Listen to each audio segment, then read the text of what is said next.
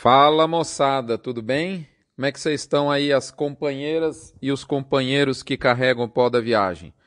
Estamos aqui mais uma vez com a graça do Senhor, num fim de tarde muito bonito em Goiânia, dia 11 de abril, gravando esse front até meio adiantado, né? Esse mini front que tem como um título Safra firme entre safra firme. Isso costuma ser verdade? Estamos aqui na edição número 368, que vai ao ar entre o dia 11 e o dia 12 de abril e vai ao ar para os assinantes. Para os não assinantes, lá no, na vésperinha, lá na Quinta-feira Santa. Mas esse minifront ele é de abrangência nacional e aberta. E ele vem nessa abrangência no oferecimento de MSD Saúde e Reprodução Animal, Fibro, com a sua Vemax, aditivo para engorda, recria e reprodução de bovinos, Aglomerax, o, boi, a, a, o suplemento da Conan, especialmente formulado para uso no período das águas, águas estas que estão invadindo o nosso mês de abril. Boitel da Agropecuária Grande Lago, em Jussara, Goiás, prestação de serviço em engorda intensiva de maneira profissional. Vacinar com seu Bifet, suplemento energético para engorda e reprodução de bovinos. E, por, por fim, frigorífico Minerva. Moçada, chamou atenção nessa última semana três coisas quando a gente olha os números de mercado no nosso amigo Excel. Primeiro, o atacado. O atacado deu uma estancada naquela sangria que vinha ocorrendo no mês passado, já na verdade há algum tempinho, né? E nessa virada de mês ele, ele parou com essa brincadeira de reduzir e esboçou inclusive uma leve reação, o que já deu um, um reflexo de melhorar um pouquinho a margem da indústria, mas a margem ainda está menor do que a média do passado recente. Segundo ponto que chamou muita atenção, essas chuvas bastante interessantes em volume no mês de abril, fazendo até estrago lá, você viu bagunça lá no Rio de Janeiro, né?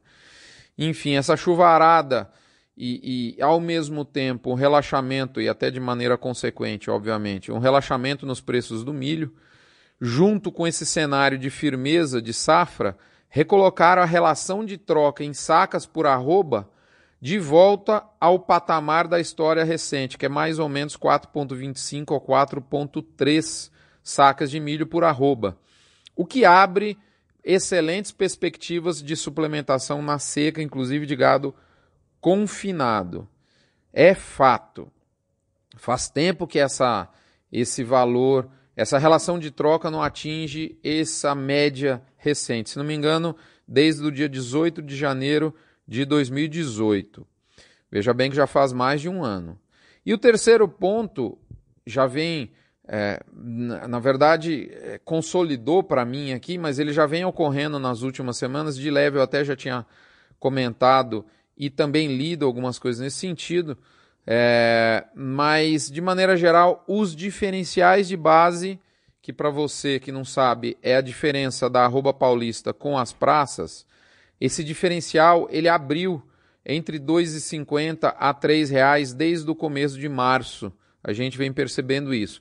Alguns lugares como, lugares como Mato Grosso do Sul, é, a arroba sul Mato Grossense, por exemplo, ficou R$ 1,50 mais barata que a arroba paulista, comparando o valor de hoje com a base de um mês atrás. É, agora, teve outros lugar, lugares, como por exemplo Santa Catarina, Paraná, algumas praças do, do, do, do, do país Mato Grosso. Ela, Mato Grosso tem largura e tem fundura, então é um país, não é um estado, né? Alagoas, teve praças, essas praças é, aumentaram esse diferencial entre 4 a 8 reais. Alagoas, por exemplo, foi 10 reais, é, que descolou. O mercado de São Paulo sub, subiu e algumas dessas praças ficaram estáveis ou até com uma leve redução.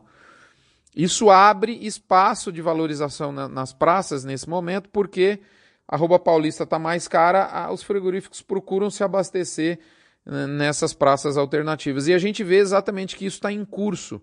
Prova disso é que quando a gente olha os números do IBGE do, e do Scott adaptados, a gente vê uma arroba média do boi no Brasil em 146,69 a prazo, já pela nona semana seguida de recuperação.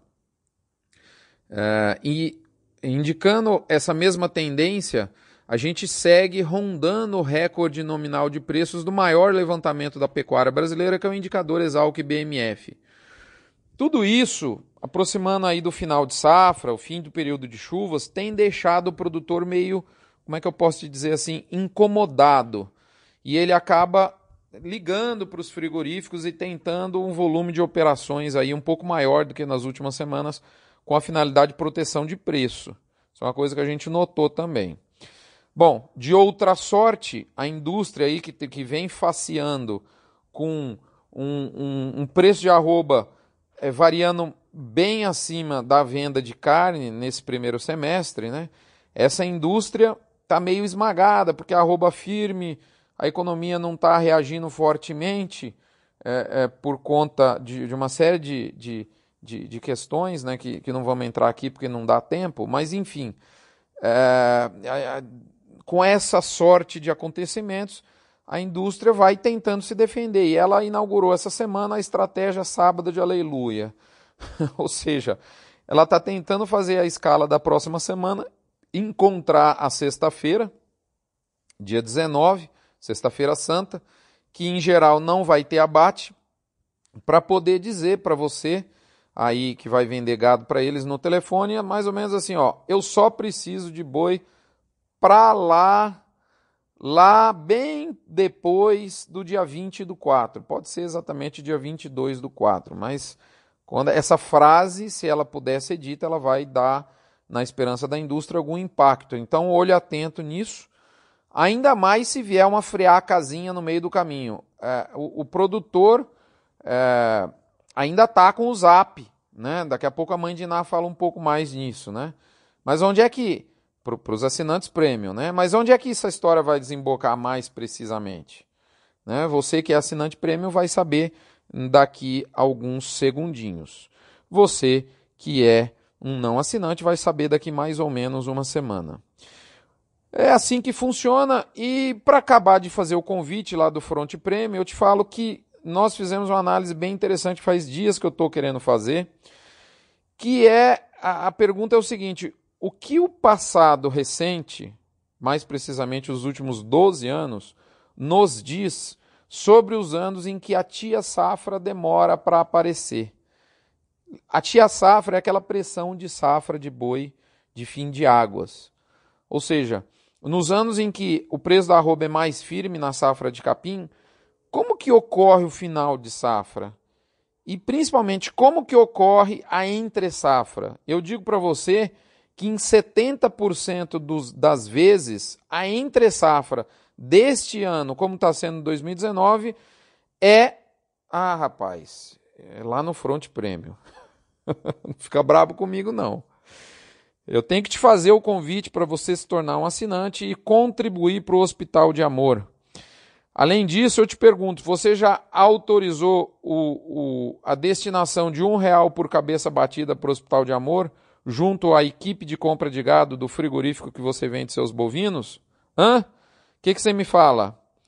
Moçada, por hora é isso. Eu finalizo por aqui fazendo o reforço para que você se torne um informante de preços do balizador GPB e também um informante de preços do levantamento do CPEA para todas as praças pecuárias do Brasil Animais de reposição, inclusive, mas especialmente se você está no estado de São Paulo vendendo gado gordo para abate. Um abraço, fiquem todos com Deus. Até a próxima semana. Amanhã eu vou ter um encontro muito especial com Alexandre Mendonça de Barros, onde a gente vai falar um pouco sobre o mercado de milho, mercado de boi. Na próxima semana eu trago alguma novidade aqui. Fiquem com Deus, até lá.